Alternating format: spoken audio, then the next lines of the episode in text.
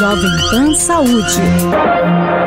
Olá, bem-vindo, bem-vinda ao Jovem Pan Saúde. Eu sou Lívia Zanolini e quero te agradecer mais uma vez a companhia. No programa de hoje, vamos entender um pouco mais sobre as chamadas doenças autoimunes. Por motivos variados e nem sempre explicados, o corpo confunde as próprias proteínas como agentes invasores e passa a atacá-los. Portanto, uma doença autoimune é considerada ou causada pelo nosso sistema imunológico, que passa a produzir anticorpos contra componentes do próprio organismo. A gravidade depende dos órgãos que serão afetados, podendo atacar estruturas nobres do corpo, como o sistema nervoso central, coração coração, pulmões e vasos sanguíneos. Existem hoje mais de 50 tipos de doenças autoimunes, sendo as mais conhecidas aquelas que a gente ouve falar mais sobre elas: lúpus, vitiligo, psoríase, diabetes tipo 1, esclerose múltipla, doença celíaca e tireoide ou tireoidite de Hashimoto. É importante ressaltar que cada uma delas tem um esquema próprio de tratamento e não existe um medicamento único. Para falar um pouco mais sobre esse assunto muito complexo, citei tantos nomes aí difíceis de falar e de entender, né, gente? Eu recebo hoje aqui no estúdio a reumatologista e também presidente da Sociedade Paulista de Reumatologia, a doutora Nafice Costa Araújo. Doutora Nafice, bem-vinda, obrigada pela entrevista. Eu que agradeço o convite, é um prazer muito grande estar aqui hoje com vocês e com toda a audiência para conversarmos sobre doenças complexas, mas extremamente importantes. Exatamente. Para complementar também essa entrevista, recebo Juliana Nakano, dermatologista e membro da Sociedade Brasileira de Dermatologia. Doutora Juliana, bem-vinda também, obrigada pela entrevista. Bom dia, é uma honra estar aqui, muito obrigada pelo convite. É muito bom a gente falar sobre isso, porque logo na abertura a gente já se depara, nós leigos, claro que não vocês especialistas, com doenças que às vezes a gente nunca ouviu falar. Tireoidite de Hashimoto, por exemplo. Eu fui falar, até me atrapalhei, porque eu nunca tinha ouvido falar. Só que a gente está falando de um cenário que preocupa bastante. Estamos no mês de conscientização sobre isso. A gente vai falar mais, mais para frente a respeito disso. E é muito importante esclarecer a nossa audiência e a mim também a respeito dessas questões. Para começar, doutora Nafice, para a gente entender melhor, quando a gente fala de doenças autoimunes, do que, que a gente está falando, como elas agem no organismo? Normalmente, o nosso sistema imune ele é preparado para lutar, brigar, digamos assim, contra eh, elementos externos, como os vírus, as bactérias. Só que nessa situação dessas doenças ditas autoimunes, ele há uma desregulação dessa resposta imunológica e uh, o nosso corpo interpreta de uma forma diferente esses agentes. Ele confunde de fato, ele acha que elementos próprios do corpo são invasores e passa a agredi-los. Muitas dessas doenças produzem o que a gente chama de autoanticorpo, ou seja, anticorpo contra si próprio. Né? E com isso, é, desencadeando uma reação inflamatória importante e lesando realmente diversos órgãos. Só que há uma variedade muito grande de doenças autoimunes. Nós não temos somente na reumatologia, nem na dermatologia, a gente tem doença autoimune na gastro, na endocrinologia, né? na, na neurologia. Então são várias doenças, realmente são mais de 50 doenças autoimunes. E existem também doenças que são consideradas inflamatórias, mas que não necessariamente produzem autoanticorpo. Então, o termo hoje mais adequado, quando a gente fala dessa desregulação do sistema imune, seria doenças imunomediadas. Algumas com produção de, de anticorpo e outras não. De qualquer maneira, são reações inflamatórias que não deveriam estar acontecendo. Há realmente uma perda é, da, da, da, da, tolerância, digamos assim, do, do sistema imune. Ele desregula e os tecidos se inflamam. Sim. Daqui a pouco a gente vai entrar ah, nas questões mais específicas de cada área. Eu vou fazer perguntas de leiga mesmo, tá, doutoras, para que eu possa compreender e principalmente a nossa audiência. Quando a gente fala dessas doenças autoimunes ou ou até usando o termo que a doutora usou, doenças imunomediadas. Imunomediadas, doutora Juliana, são doenças que nascem com esses pacientes ou nós desenvolvemos esses problemas? Perfeito, Lívia, ótima pergunta. Então, essas doenças imunomediadas, como a doutora Nassif falou, é, a gente tem alguns genes que determinam quem vai ter a doença ou não. Né? Então, é, muitos genes são conhecidos, outros não. Então, na dermatologia, por exemplo, na psoríase, que é uma doença imunomediada e que a gente sabe que 1,3% da população brasileira tem a doença, muitas vezes sem diagnóstico ainda, são inúmeros os genes já definidos. Então, não necessariamente esses genes têm que ter casos na família, parentes acometidos. Às vezes a gente pode ter um indivíduo que ele tem uma mutação nova então, são doenças imunomediadas, é, mas que não necessariamente são hereditárias. Então, não é porque o pai Sim. ou a mãe tem, o filho vai ter obrigatoriamente, que acho que é uma preocupação muito grande do portador da doença. Imagino que seja, né? Logo que os pais descobrem que estão grávidos e, e diante da falta de conhecimento, deve vir realmente essa preocupação na cabeça de todos. Agora, vou começar com a doutora Nafis para a gente falar dessas questões mais específicas. Citamos aqui mais de 50 tipos dessas doenças doenças que existem hoje, mas na sua área, doutora, da reumatologia, quais preocupam mais? Queria que a senhora falasse um pouquinho sobre isso para a gente.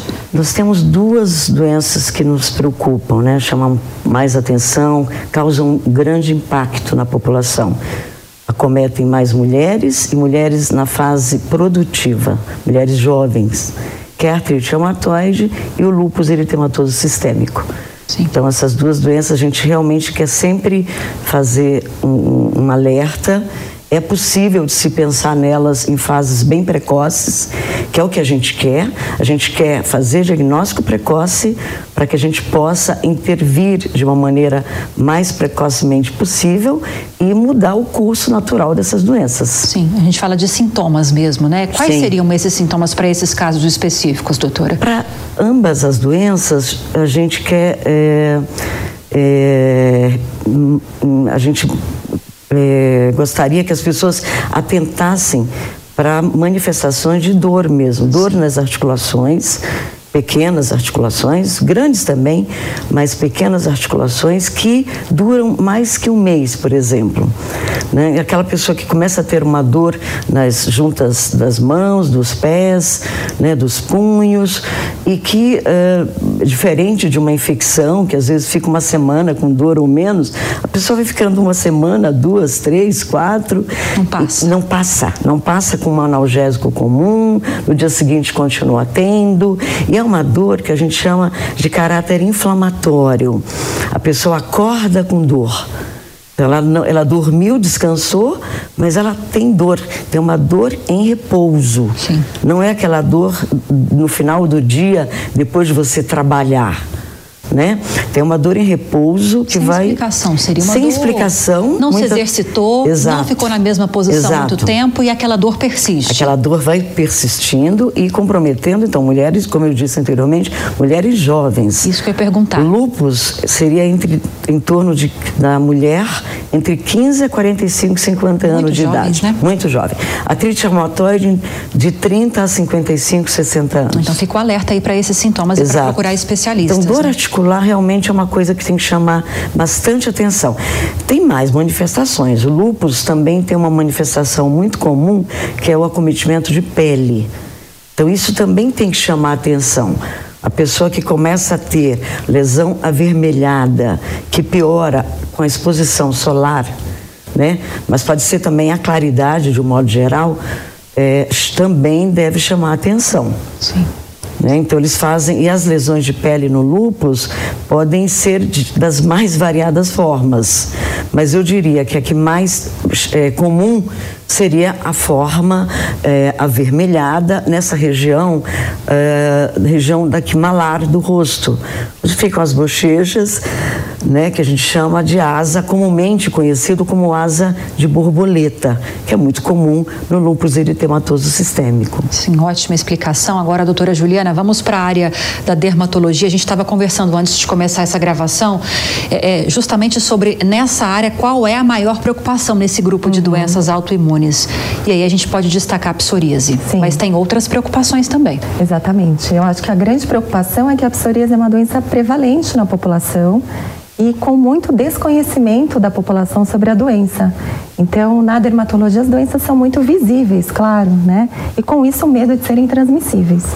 Então, lembrar que a psoríase não é uma doença transmissível, é uma doença inflamatória crônica. Nós temos tratamentos altamente uh, eficazes, tanto no Sistema Único de Saúde quanto uh, no mercado privado, eu digo assim, né? E a gente sabe que hoje pacientes, muitos, Uh, vão melhorar com tratamento tópico, com cremes e com orientações, mas vários casos não vão melhorar com tratamento tópico, só com cremes.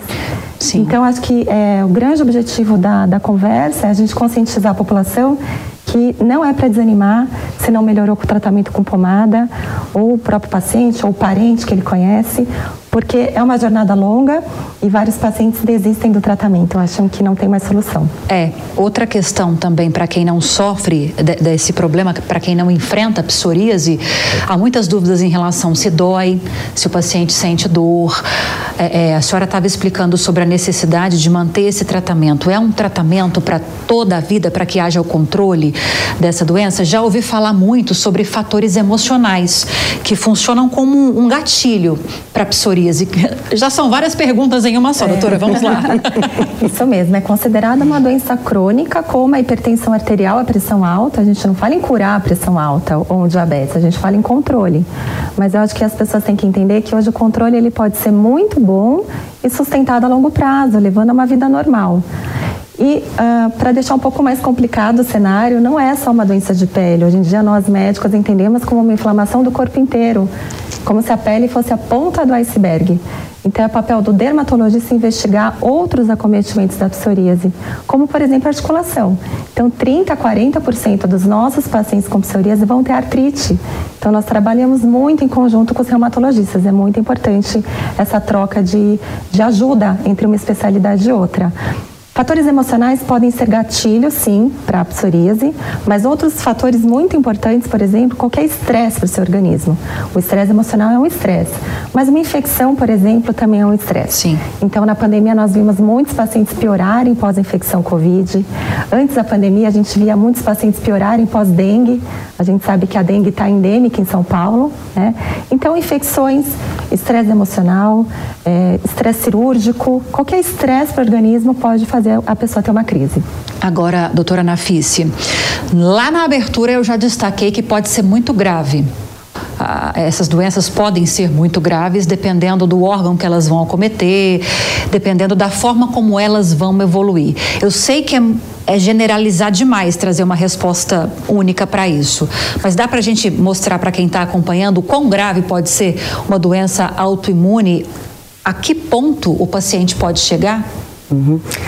Muito boa pergunta, Lívia, porque realmente essa é a grande preocupação que a gente tem. Né? A gente pode ter manifestações clínicas muito brandas, que a gente vai chamar de lupinho, por exemplo, no caso do lupus, e, mas que podem variar para um lupus um pouco mais grave já com manifestação. Então, inicialmente pode ser só um quadro de dor articular, de artrite, né, lesões de pele que melhoram com o tratamento tradicional. Né? Uh, só que aí, à medida que, eh, essa, que essa, um paciente possa evoluir com essa do, eh, doença, realmente podem ter outros comprometimentos. Então, desde comprometimento pulmonar, cardíaco, né? inflamação nos vasos, fazendo vasculite, inflamação nos nervos, fazendo neuropatias, tanto eh, de membros como cerebral, por exemplo, como se fosse uma, um acidente vascular cerebral né? um derrame popularmente conhecido. Então a gente pode realmente ter uma gama muito grande de comprometimentos. O que mais nos preocupa em termos de gravidade, que é inclusive a principal causa eh, tanto de morbidade como mortalidade, é o comprometimento renal. Porque se não tratado realmente adequadamente, essa paciente vai evoluir com disfunção renal, com insuficiência renal crônica, né? E necessitar de, de, de hemodiálise, né? de tratamento dialítico e no futuro transplante. Isso a gente está falando de pessoas, meninas com 20, com 30 anos, com 40 anos. Mas dá para evitar chegar a esse ponto. É né? possível, como a Juliana comentou, em relação à doença dermatológica, mesmo. As doenças autoimunes, no geral, elas podem hoje ser muito bem controladas. Isso é possível, mas, novamente, o diagnóstico tem que ser precoce. Sim. Então, eh, existem algumas outras manifestações que também vale a pena a gente destacar, que são comuns nas autoimunidades, principalmente da minha área reumatológica. Então, emagrece, sintomas que eu chamo de constitucionais, gerais, como febre, uma febre que não é infecção. Não é um processo infeccioso, mas é uma reação inflamatória. A febre é uma reação inflamatória do nosso corpo. Um alerta, então, né? É, exato. Então, febre, emagrecimento. A pessoa que está perdendo peso, nossa, perdeu uns 10 quilos nesses últimos seis meses. E eu não estou fazendo dieta. Então, não é por restrição alimentar. Então, febre, emagrecimento, é, a queda de cabelo, é uma manifestação muito comum no lúpus, né? Aparecimento de úlceras nas mucosas, oral, nasal, que nem são tão dolorosas, lembram um pouco afta. Né? Às vezes a pessoa fala, nossa, é afta, né? mas já não é. Então, assim, realmente as pessoas têm que se conhecer um pouco mais. Às vezes essas manifestações se confundem realmente com estresse. Nossa, meu cabelo está caindo, estou estressada, né? Mas se, se você atentar para esse contexto, para esse conjunto, dor articular mais prolongada, né? Aparecimento de lesões que a pessoa nunca tive isso antes febre, fadiga, você está fazendo a mesma coisa todo dia, mas está mais difícil para fazer, né? E sensação de adoecimento mesmo, cansaço, né? Então, a mudança você tem que realmente observar no, no, com envolvimento renal, que é uma grande preocupação nossa. Observar aspectos da urina. Se a urina está com mais espuma, se mudou a coloração, está mais escurecida se a pressão começou a alterar, uma pessoa que não, nunca foi hipertensa, começa a ficar hipertenso Sim. jovem, né? As pernas podem começar a ficar inchadas, edemaciadas. Então, assim, Lívia, eu diria que temos sim sinais que a gente. Por isso que a gente insiste tanto em divulgar essas doenças, porque é possível da gente te, tentar fazer com que cada um com, conheça melhor o seu corpo, suas reações. Sim. Doutora Juliana, ouvindo a doutora Nafis explicar é, sobre esses sinais, esses sintomas, já não se aplica no caso da psoríase, por exemplo, né? Estávamos falando sobre isso, que ela já vem, já chega chegando, como diria, né? Já, já é uma doença que chega chegando, já se manifesta se manifestando. É, estamos vivendo agora no dia 29 de outubro uma, uma data de conscientização, um alerta para a população a respeito da gravidade que pode ser esse problema e da importância de se estabelecer cuidados, da importância do tratamento. Mas eu acho muito importante a gente tratar aqui, já falamos um pouquinho sobre isso, da conscientização para que não haja o preconceito, que ainda é muito presente. Perfeito. Eu acho que o recado que eu deixo muito importante é que por ser uma doença visível, né, então é, o diagnóstico ele é clínico, então são placas vermelhas que descamam. Mas 80% das vezes a gente tem um quadro leve nesse paciente com psoríase. Então muitas pessoas têm e não têm diagnóstico. Então aquela caspa que ele acha que é muito forte, que é uma caspa, para nós dermatologistas, caspa que pega dentro da orelha e que não respeita a linha do cabelo, invade a testa, não é caspa, Ótima não é dermatite dica. seborreica, é psoríase. Então, às vezes, ela pode pegar só as unhas, não tem nenhuma placa vermelha. E aí o paciente fica rodando como micose de unha que não melhora, e aquilo é uma psoríase só nas unhas. E pode se espalhar, doutor? Ou pode geralmente ela fica naquele ponto? Não, a gente pode ter manifestações clínicas muito diferentes da psoríase. A gente pode ter uma forma localizada, entretanto, apesar de ser localizado com altíssimo impacto na qualidade de vida, então, imagina, se você tem o acometimento das unhas, eu tenho pacientes, por exemplo, dentistas com acometimento da unha. Aquilo para a população é sempre micose. E não é, não tem nada que, que transmite, não é falta de cuidado, não é falta de higiene. Então, independente do acometimento, da, do tamanho que a psoríase está afetando o paciente, a gente também sabe que essa investigação sistêmica, então, para quem tem psoríase, a gente quer níveis de colesterol menores do que a população que não tem.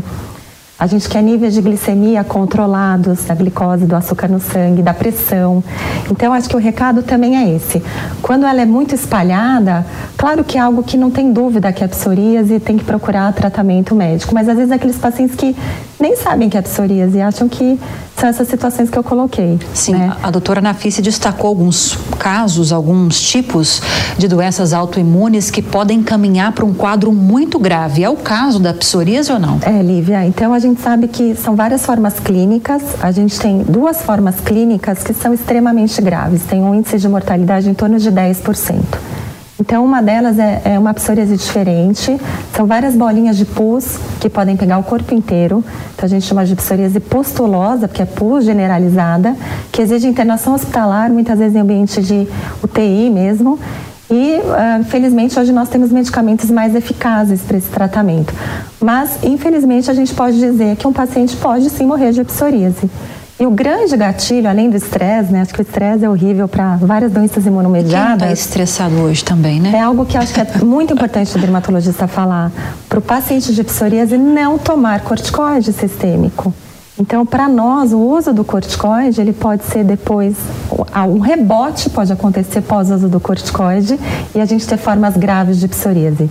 Então, ao contrário de outras doenças imunomediadas, o corticoide oral ou a injeção do corticoide não é um tratamento adequado para a psoríase e a gente vê essa má prática acontecendo. Por quê? Porque às vezes não médicos prescrevem, às vezes os pacientes se automedicam. Então, acho que é um, recado assim, muito importante que eu gosto de deixar para quando a gente está falando dessa doença. Sim, pode parecer nesses casos que não são muito graves, como a senhora estava explicando, que, que não é uma doença extremamente grave, mas ela afeta muito a qualidade de vida, né, doutora? Até que ponto ela pode afetar? A senhora citou o exemplo do dentista, que trabalha com as mãos. É, é um, afeta 100%. Tem muitos outros exemplos que a gente poderia trazer aqui também. Então, é um, um incômodo extremamente grande para o paciente. A gente tem um acometimento puramente genital, por exemplo, que se é algo que o dermatologista não pergunta de maneira ativa, alguns pacientes não vão te contar né, com impacto na, na qualidade de vida sexual, né, no casamento, enfim. A gente tem adolescentes acometidos com acometimento do rosto, imagina o impacto né, para um adolescente Sim. com acometimento facial. É, sem contar a, as outras manifestações de dor, por exemplo, em quem tem artrite. Né? Então, a coceira da placa da psoríase é variável. Eu acho que a gente tem outra doença imunomediada que é muito prevalente, que é a dermatite atópica, que coça muito mais e às vezes confunde com psoríase. Mas às vezes o paciente de psoríase tem um, uma coceira também muito significativa, que o impede de dormir bem, né, de ter uma vida produtiva. Então, as taxas de falta no trabalho são maiores, os índices de depressão, tentativa de suicídio são maiores do que a população que não tem a doença. Então, acho que tudo isso tem que ser colocado em conta. Não é essa uma doença cutânea de pele que a gente vai tratar com creme e, e, em todos os casos. Vitiligo é na área da dermatologia também, né, doutora? Também. Já passo para a senhora, então, doutora, só para a gente fechar, porque há uma certa confusão, né, Sim. do vitiligo com a sim. psoríase. Como diferenciar? Não dá para diferenciar só de olhar? Dá, dá sim. Então, o vitiligo é uma doença também autoimune, em que a gente tem um é, perda da produção do pigmento da pele. Então, ao contrário da psoríase, que são placas vermelhas que saem escamas, a gente tem áreas sem cor. Né? Então, é, áreas que muitas vezes são simétricas, muitas vezes acometem área visível também, e levando ao impacto na qualidade de vida do paciente por conta da, da, da falta de pigmento da pele. É uma doença que pode progredir, às vezes até é, é deixar o paciente mudar a cor do paciente por inteiro. Sim. E acho que uma coisa importante, a gente está falando de doença imunomediada, quando a gente tem uma doença autoimune, a gente sabe que o paciente tem ele, uma chance de ter outras associadas. Né? Então, o paciente com vitiligo, a gente vai sempre investigar a tiroidite de Hashimoto, que você começou... Que é um nome complexo. Exatamente. tiroidite são anticorpos contra a tireoide. Então, às vezes, no vitiligo, o dermatologista vai e pede o exame da tireoide, ele vê que tem doença na tireoide. Geralmente também. tem é, é, essa a relação? A chance é maior. Bem maior Sim. do que quem não tem. É, então, acho que é nosso papel também investigar as outras autoimunidades e encaminhar para os outros especialistas se necessário.